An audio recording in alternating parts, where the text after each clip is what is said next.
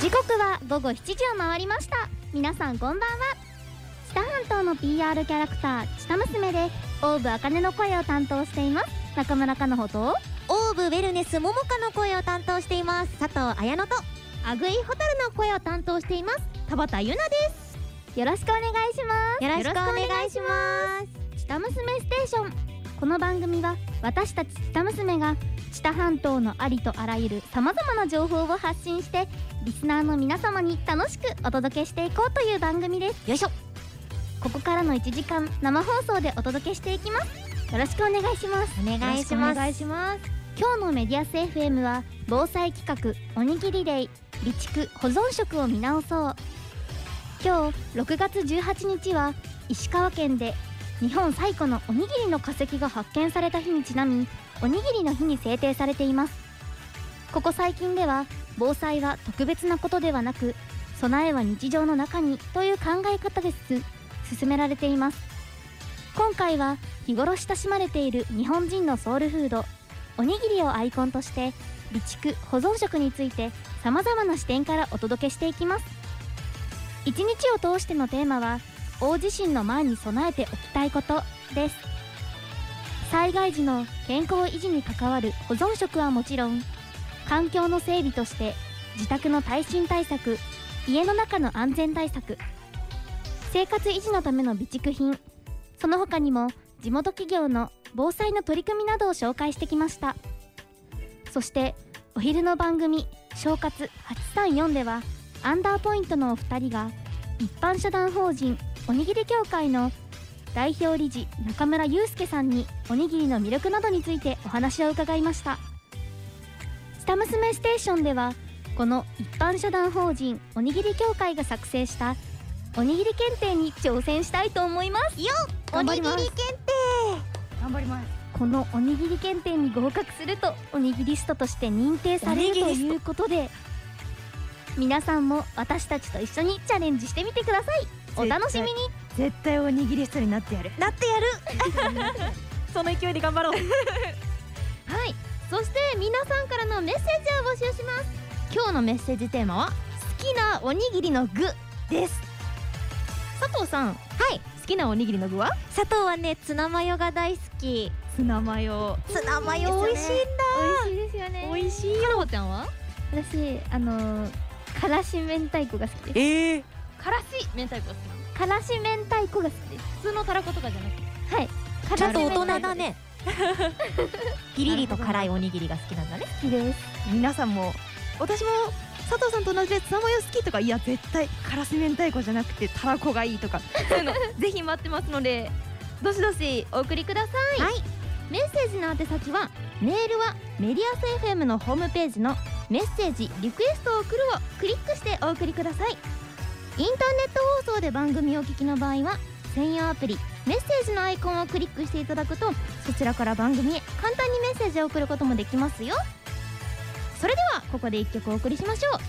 お送りする曲は「スタ娘」でレベルアップメディアス FM おにぎりです僕の私の防災宣言毎週木曜日午後5時からビートアラウンド834をお届けしている犬飼康平です僕は備蓄保存食として子供用にフルーツの缶詰を備えていますメディアス FM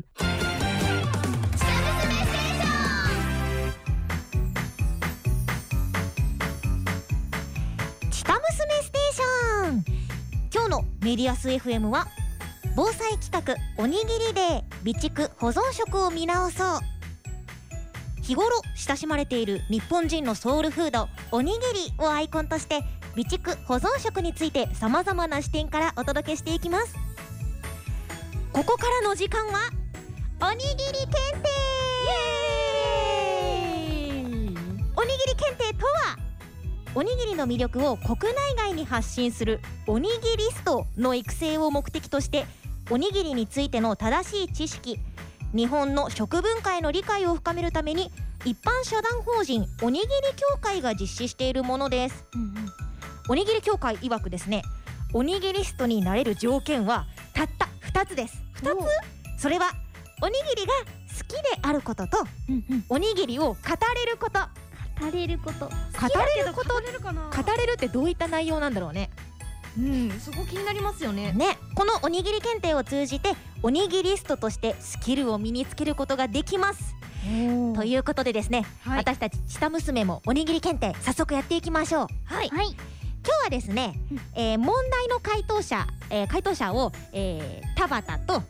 中村やってもらおうと思ってますはい、頑張挑り戦ましすてもらいおますにぎりストになってみせます私よは問題出題していきますのでぜひおにぎりスト目指してくださいはい問題はね全部で12問あるよ12問お12問70点以上で合格らしいので ぜひぜなるひほど大体じゃ頑あ張ってほしい一問8点くらい8点ぐらいかな、うんうんうん8点ぐらいなので、まあ、ぜひねお聞きいただいてるリスナーの皆さんも私たちと一緒に挑戦しておにぎりスト目指していきましょ一緒にリストになりましょううじゃあ早速第1問いきたいと思いますはい、はい第1問、おにぎりの語源握り飯に関する記述がある最古の文献は次のうちどれかえ古事記不土記日本書紀源氏物語歴史歴史この4つのうちどれでしょう歴古史事記不土記日本書紀源氏物語この中のうち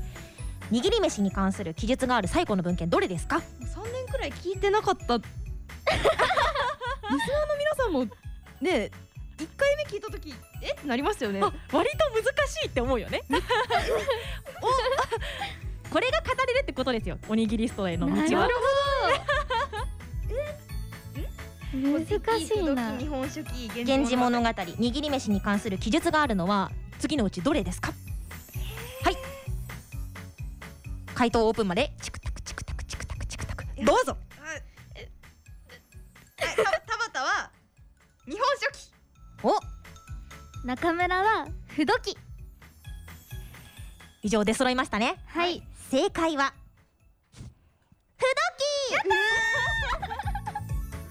だって景色とかじゃないこれなんでかっていうとですねはいあの不土記の一つ常陸の国不土記の一節に筑波の人々は筑波って今の茨城県ねうんうん筑波の人々は自分の国を握り飯の国と呼んでいるっていう記述があるんだってへえなので日本最古の握り飯の文献は不土記らしいですやったおめでと うかのほはまずイエイイエイポイントが入りました ね田畑頑張っておにぎりストへの道ー難はしいですねこれまだまだありますよじゃあ続いて第2問目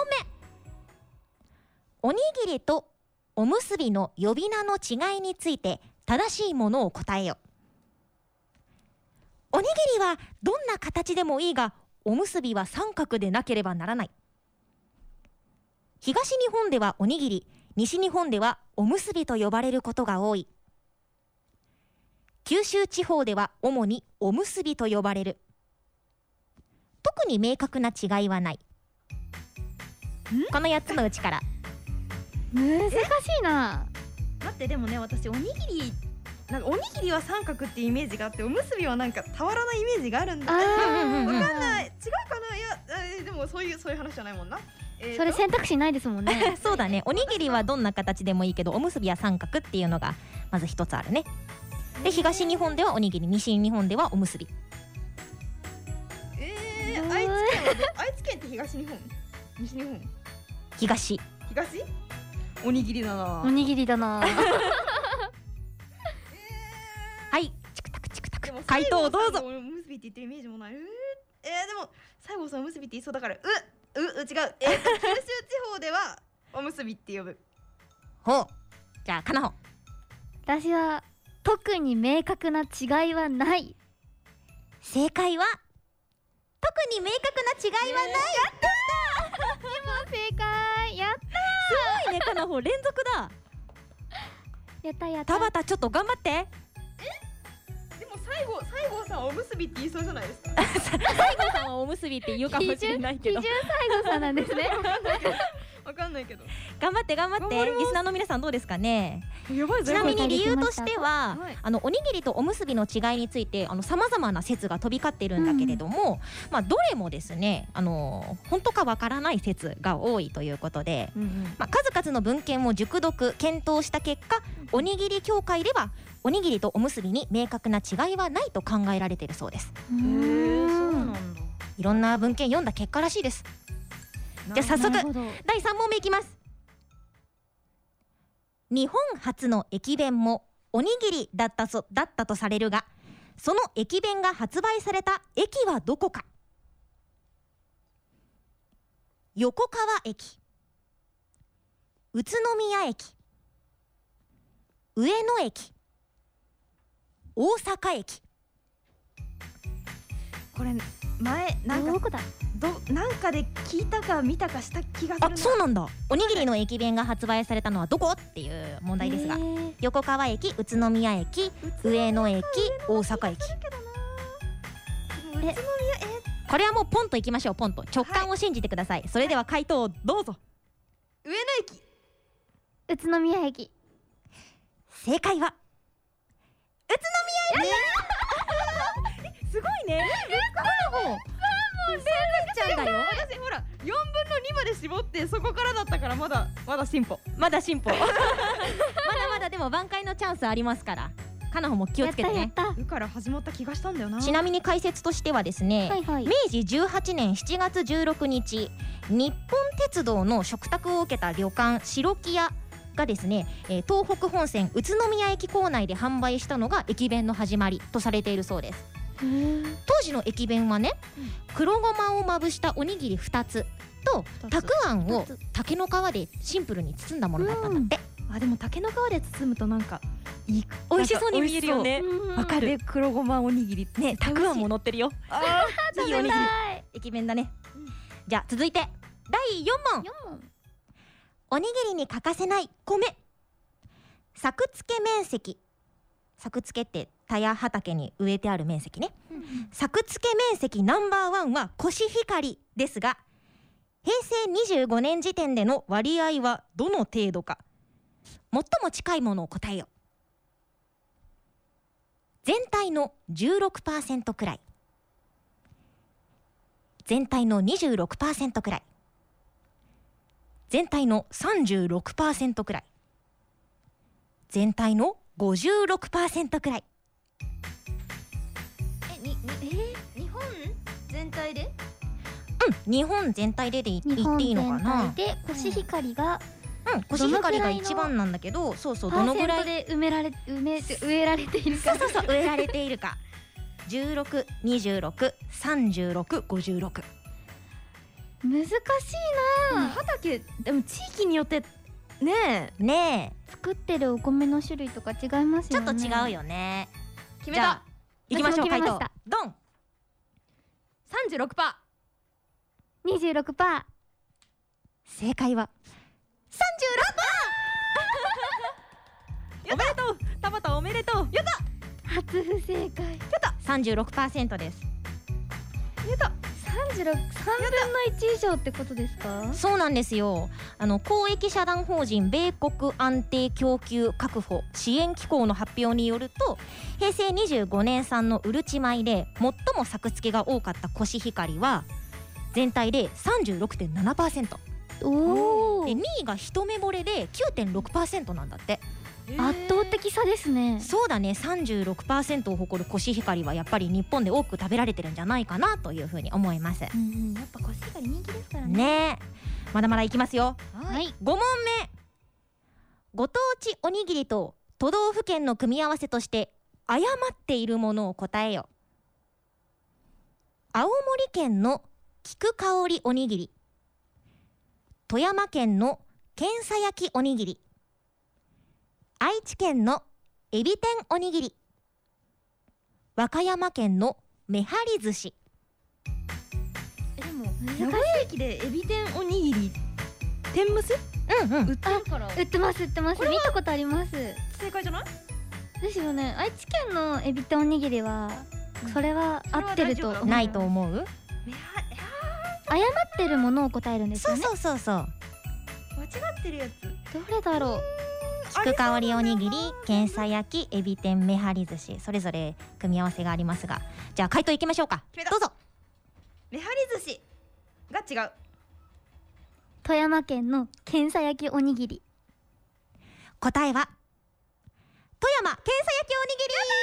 けんさ焼きおにぎり。 すごいねかな。やったー。けんさ焼きおにぎりはですね、富山ではなく新潟県の郷土料理らしいです。味噌を塗って焼いたおにぎりなんだって。美味しそう。ちなみにあのめはり寿司は高菜の浅漬けの葉でくるんだものだだそうです。おじゃあ六問目いきますね。はい六問目。日本国内で流通している塩はおよそ何種類か答えよ。およそ500種類。およそ1500種類。およそ2500種類。およそ3500種類。塩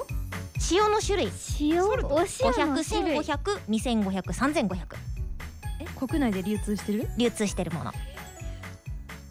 決めましたスーパーのラインナップを考えようじゃあ回答いきましょう。どうぞ1500 2500種類正解は2500やったーまた正解すごいねこの方 スースーパーにあったかパーで考えちゃダメなんじゃないスーパーに全種類売ってませ海外んかよらの輸入品を含めるとですねそうだね商品数では約2500種類が日本国内で流通しているそうです多いねそうね国内で作られてるものだけでも600種類あってうんあの美浜のお塩もねそうだよね海に囲まれた日本ではあの様々な県で生産されてるんですがうん沖縄県の生産量が約2割ほどを占めてるそうですへえすごいさあね7問目といきたいところですがここで1曲お届けしていこうと思いますじゃあかなほ曲振りお願いしますはいお送りする曲は「チタ娘」で「戦えチタ半島」メディアス FM おにぎりで下娘ステーシチタ娘ステーション本日のメディアス FM は防災企画おにぎりで備蓄保存食を見直そうということでですね日本人のソウルフードおにぎりをアイコンとして備蓄保存食についてさまざまな視点からお届けしていますはいえー前半ですねおにぎり検定を行ってきましたはいここからは後半戦でございます巻き返さないと現在何点何ポイント何ポイントっていうか何問クリアしてます六問出しましたけど一問です一問か6問中5問正解しましなは五問すごいねたイエイなかなかの回答率だと思います田畑頑張ろうねここからここから 巻き返 じゃあ後半戦いきましょう、はい第7問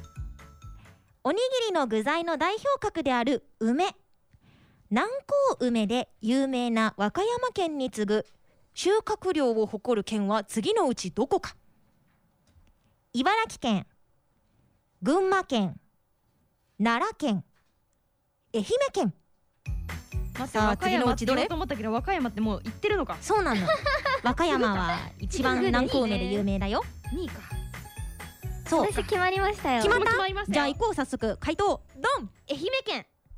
茨城県正解は群馬県おおどっちも違うどちらも違います。初めてだ ね。初めてだ群馬らしいです。ええー梅はですね、えー農林水産省の公表資料によると、平成25年度の梅収穫量のうち和歌山県が占める割合は64%。おおすえー次いで群馬県が4.5%なんだって。なんで和歌山県の10分の1にも満たないそうです。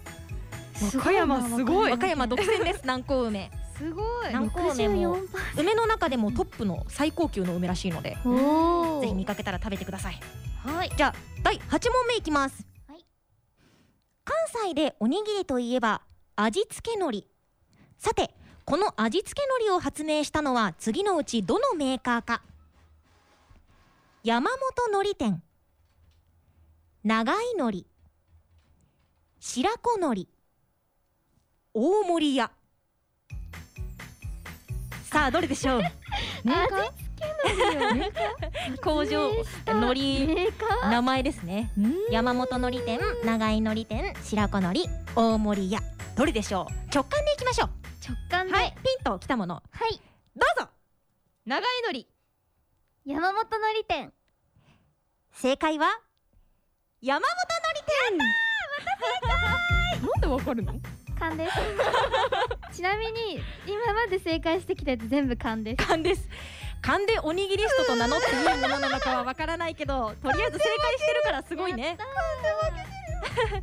ちなみにですね山本のり店は、えー明治維新から間もない1869年、えー政治家として活躍した県の達人山岡鉄舟さんが、山本のり店2代目山本徳次郎に依頼したそうですでその土産として発明されたのが味付けのりだったそうなんです味付けのり大好きです山本さんありがとうありがとう京都を中心に関西全域に広がって関西のソウルフードとしてあの地位を築くことになったそうなんです山本のり店さんです何気なく食べてた味付けのりはそういう歴史もあるらしいですこれから食べる学べまし時、たね山本さんありがとうって言って食べますそうやね感謝しようじゃあ第9問目いきます一般的なサイズのおにぎりを握るのに必要な米粒の数は次のうちどれか500から1000粒1800から2800粒3200から4200粒4500から5500粒パン一杯って何粒だ茶碗一杯が約5500すごい もうさ問題を読み上げてる時に二人がおにぎりを握るふりをしてるのがすごい面白かった 自分のどれぐねら手いなののサイズとそうそうそうそう。質一量般的なサイズってどれぐらいなんだろ うね。コンビニとかに売ってる。感じなんですかねあれぐらいなのかな。五百、千八百、三千二百、四千五百。決まりましたこれも決まりましたね。回答いきましょう。ドン。 4500から5500 3200から4200答えは千八百から二千八百。意外と少ないそうなんです一般的に白米1合あたりおにぎり34個ほど作れるんですけど、うん1合あたりの米粒の数は約7500から8000粒らしくってですね、まあ、1合あたりおにぎり3個作れる場合は8000割る3で2666粒4個の場合は7500割る4で1875粒といきなり数学あ算数 おにぎ計り算スがトになるためには歴史も知らなきゃいけない数学もできなきゃいけないんだそうなんです一般的に我々は1800から2800粒のおにぎりを食べているということですねなるほどただねあの日本昔話みたいにすごい大きいおにぎり食べたいっていう例はですねあのこの限りではないので確かに一般的とは確ちかょっにとそう違ってきますからねそうじゃあ次行きましょうはい続いて第10問目東京で一番古いおにぎり専門店は次のうちどれかおむすびゴンベイボンゴおにぎり浅草宿六蒲田屋どれでしょう勘で決めました 勘で決めましたはい勘すでごいね勘が冴えてるね今日は東京で一番古いおにぎり専門店はどれおむすびゴンベイボンゴおにぎり浅草宿六蒲田屋さななるほあどじゃあ答えいきましょうかなるほど答えお願いしますおにぎり浅草やどろくおむすびゴンベ正解はおにぎり浅草宿六おめでとやったようやうおにぎり浅草宿六は昭和29年創業だそうですく昭よう和やくここに来て29ようやく2問目ですやったね私よやったねおめでとうかぜひお見かけしたら寄ってみてくださいったやどろくラスト2問になりました第11問目冷めたおにぎりはご飯に比べ腹持ちがいいとされるがその理由として最も適切なものはどれそうなんだ米の水分が適度に抜けるから米のでんぷん質が変化するからおにぎりにするとたくさん食べられるから愛情がぎっしり詰まっているからどれでしょう愛情愛情あなたは愛情で行く のね待って待って待って待って私は真剣におにぎりスト目指す田畑さんがガチだガチで目指してる真剣にやろうじゃあ回答いきましょうかお願い します 米の澱粉質が変化するから私も米の澱粉質が変化するから愛じゃないのじゃあこれでいきます正解は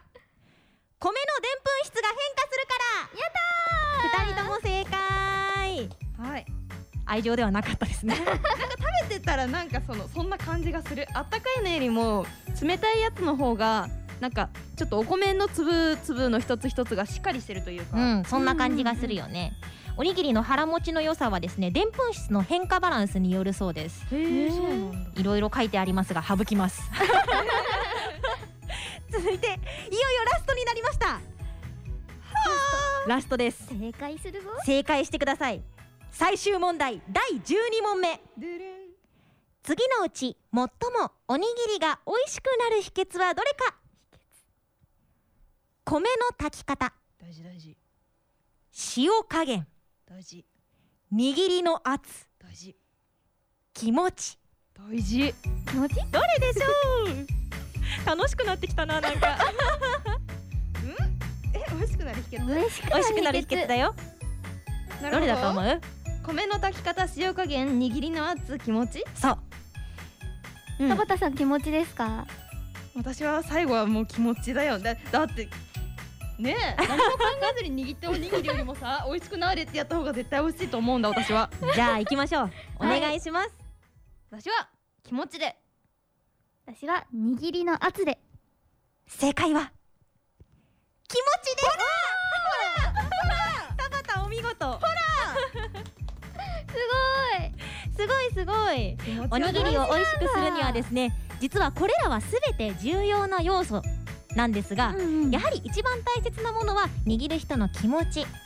おにぎり協会では人が握るからおにぎりという考えのもとおにぎりを感謝や愛情を伝える唯一無二のツールと捉えているそうですなるほどいややっぱり握るっていうね気持ちはすごく大事だそうなんでおにぎり作ってあげるよとか自分のおにぎり作るよっていう方はぜひ気持ちをギュッと込めてやってみてください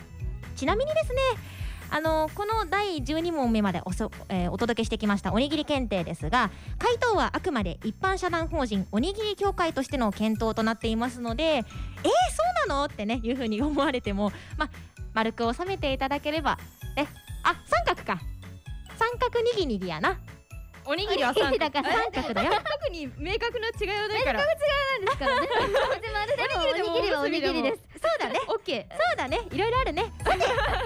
て、ちた娘の結果見ていきますよ。はい。じゃあ、えー合格の場合は70点でおにぎりスト認定なんですが、二人はどうだったんでしょうか。じゃあまずはアグイホタル役田畑優奈ちゃん何点でしたか？三十五点三十五点ああ、残念不合格。残念です。おにぎりを一から出直して 学んできてください。まず気持ちを込めて握るところからやり直します初心をじゃあ続いてオーブ茜役の中村かなほ点数をお願いしますはい57点ですおお結構正解してたとう思うんうんうん正解したと思ってたけど12問中何問正解したかな7問正解しましたおお7問でも合格圏内にはいけないんだおにぎりストへの道は険しいな残念難しいねうんちちなみにですね佐藤も事前にやりましたがはい佐藤も59点でしたお一番険しいよ道のりは険し皆さんどうでしたでしょうかあのおにぎり検定はですね一般社団法人おにぎり協会のホームページでも挑戦することができますので皆さんもぜひおにぎりストを目指してチャレンジしてみてくださいはいいやー楽しかったすごく楽しかったです勉強になりまし勉た強になりましたはいねえーここでですね一曲お届けしていきましょうはいそれではここで一曲お届けいたしましょうメディアス FM 今月のパワープレイですメディアス FM と名古屋大学減災連携研究センター減災館がコラボ制作した楽曲です歌っているのは東海市芸術劇場を拠点に活動する東海児童合唱団の皆さんメディアス FM では6月18日金曜日をおにぎりデーと題し一日を通じておにぎりと備蓄保存食についてお届けする防災企画を行っていますそれではお聞きくださいメディアス FM 今月のパワープレイ減災ソング「みんなを守る歌メディアス FM おにぎりで僕の私の防災宣言東海市の深谷です私は備蓄保存食としてインスタントカレーとカップスープを備えていますメディアス FM の情報は公式ホームページでもご覧いただけます番組情報やプレゼント情報スタッフブログなど楽しいコンテンツが満載検索エンジンで「メディアス FM」と検索してくださいメディアス FM ではスタッフが随時番組の内容や裏話などを Twitter で発信していますアカウントはメディアス FM 小文字で MEDIASFM です皆さんからのフォローもお待ちしていますメディアス FM 83.4 Email fm834 at markmedias.fm Fax 0562-331036 Waiting for your messages メディアス FM おにぎりで下娘ステーション」知多半島の PR キャラクター知多娘が生放送でお届けしています知多娘ステーション今週のパーソナリティはオーブ茜の声を担当しています中村かなほとオーブウェルネス桃香の声を担当しています佐藤綾乃とアグイホタルの声を担当しています田畑優奈ですこの後午後8時までお届けしていきますよろしくお願いしますよろしくお願いします今日のメディアス FM は防災企画おにぎりデイ備蓄保存食を見直そうということでメッセージテーマは好きなおにぎりの具たくさんメッセージ届いて届いてますよ早速どんどん読んでいきましょうますラジオネームゆずきゆずさんからいただきましたありがとうございますありがとうございま綾乃さん田畑さんかなほちゃんこんばんはすこんばんはこんにちはって言おうとしちゃった今日のメッセージテーマ好きなおにぎりの具ですが、僕はツナマヨ明太子昆布の順で好きですツナマヨ佐藤も好きです昆布好きだよ私もでも本当に好きなのは具なしの塩おむすびをしっとりしとしっとりとした海苔で包み込んだスーパーのお弁当コーナーで売っているようなシンプルなおにぎりが一番好きですシンプルイズベストだねシンプルイズベスト私夏にプール行った後にあの疲れたけどなんかお腹空いたなって言って食べる塩むすびめちゃめちゃ好きなんですわかります わかるわかるんだすごいシーン断定的だなと思ってわかりますいや塩が体に染みるんですよ そうなんですねそうなんです よ浴びた後に塩をさらに浴びるんだねメッセージありがとうございますありがとうございま続きましてラジオネームパレスさんよりいただきましたありがとうございますありがとうございますのんちゃんかなほちゃんたばちゃんこんばんはこんばんはメッセージテーマの好きなおにぎりの具ですが海苔の佃煮ですあ美味しい美浜町や大府市の元気の里にある魚太郎に売っている知多半島産の海苔の佃煮を熱々のご飯に包み込んでパリパリの焼き海苔で巻いていただくのが最高です美味しそうわかるいや海苔の佃煮普通に朝ごはんで食べるのもいいですけどそのうん白いご飯にのせてね、うんうんいや海苔を海苔で包むのは最高ですよ海苔を最高ですよすごい目が光 ってる大好きですありがとうございますありがとうございますラジオネームたかちゃんさんからいただきましたありがとうございますありがとうございますお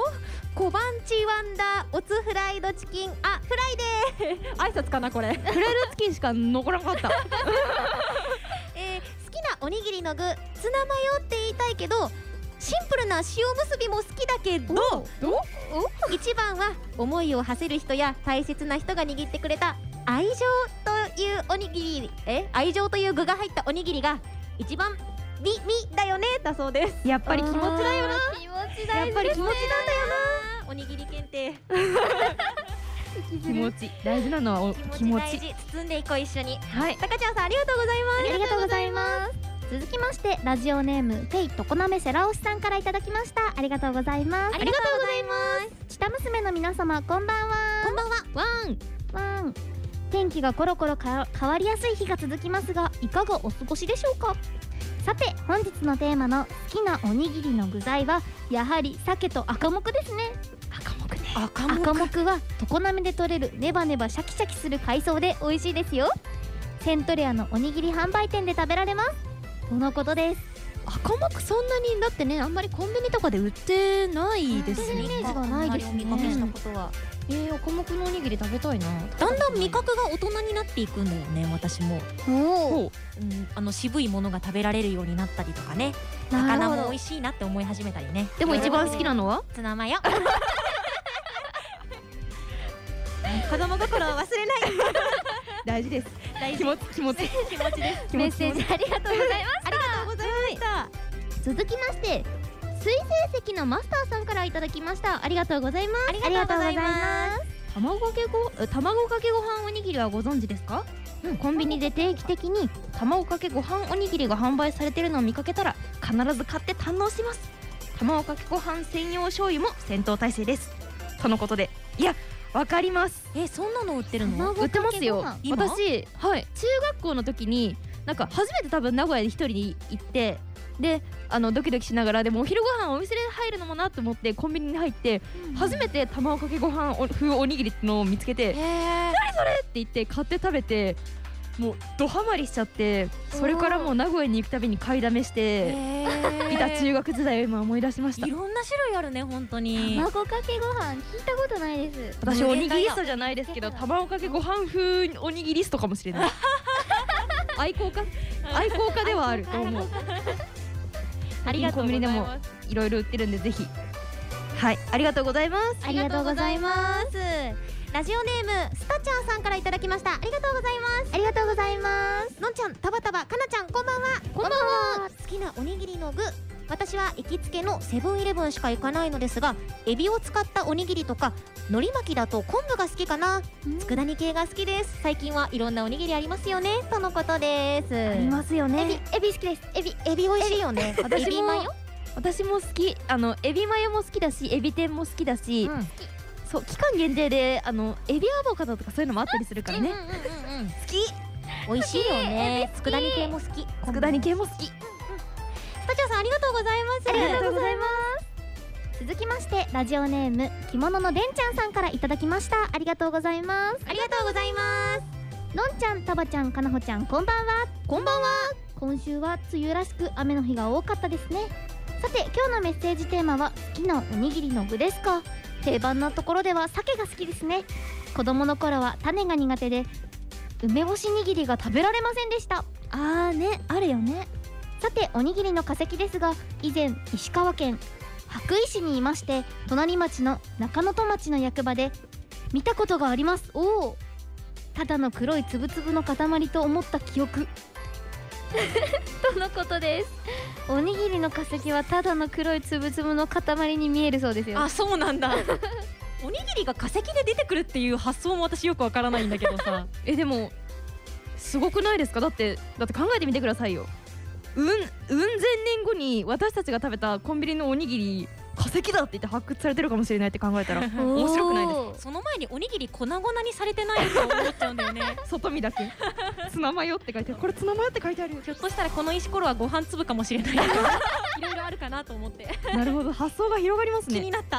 ありがとうございまあすりがとうございます続きましてラジオネームオーケさんからいただきましたありがとうございますありがとうございます皆さんこんばんはこんばんはまは自分はピリ辛の高菜が好きですあということであとおにぎりといえば周りに巻く海苔論争もありますよね皆さんは何の海苔で巻いて食べますかということで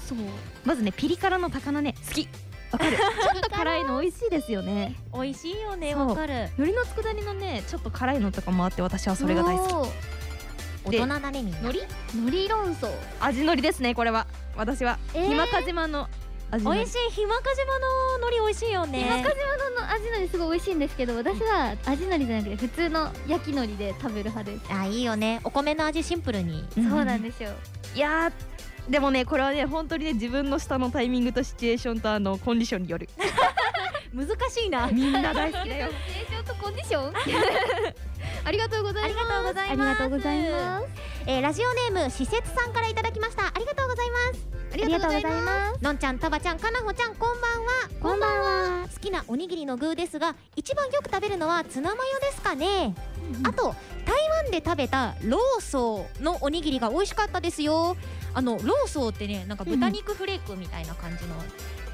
なんか豚肉フレークうんフレークみたいなのが豚肉ご飯の中に入ってる感じなのかな多分鳥そぼろとは違うか違うねごめんなさい豚だね ごめんなさい台湾で食べた時はぜひね食べてみてくださいとのことですおー食べてみたい皆さんはサンドイッチなら何の具が好きですかだってサンドイッチサンドイッチサンドイッチは、えー、たた卵今日はおにぎりの話だ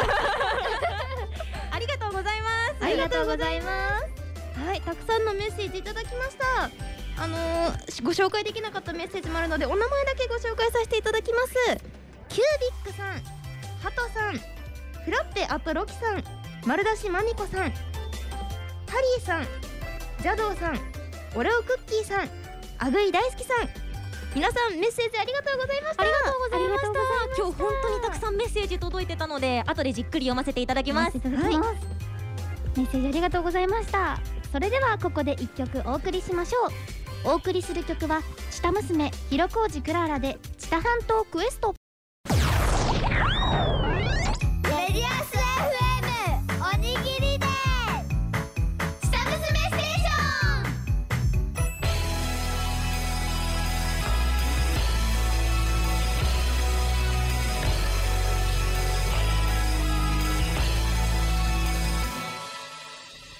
生放送でお届けしてきました「下娘ステーション」あっという間にエンディングです今日のメディアス FM は防災企画おにぎりで備蓄保存食を見直そうと題してお送りしてきましたいやーおにぎり協会の洗礼を受けましたね本当におにぎり生の道はまだまだ険しいということで、はい今日一日おにぎりデーとしてメディアス FM でいろんな放送をしてきたんですがメディアス FM のホームページでは今日さまざまな番組に出演してくださいましたゲストさんが登場した音声ゲストインタビューの模様が聞けますのでそちらもぜひチェックしてくださいそして「下娘」からのお知らせです6月27日日曜日に下娘12期生を決める竹豊乙姫宇都宮吉を決めるのアイドル声優オーディション最終公開オーディションを開催しますそして7月25日日曜日にはそのそこで決まった12期生たちの初お披露目のステージが開催されますどちらも詳しくは「つたむすべ」のホームページをチェックですそれでは「つたむすべステーション」そろそろお別れです今週はアグイホタルの声を担当しています田畑優奈とオーブウェルネスももかの声を担当しています佐藤彩乃とオウブあかねの声を担当しています中村かなほがお送りしました最後は下娘の「アンノン」を聞きながらお別れですいやー身近なおにぎりもね知らないことがたくさんまだまだアンノーンなことがたくさんあるということ本当ねうまいこと言って最後にはいそれでは皆さん備蓄保存食改めて見直してみてくださいそれではバイバイ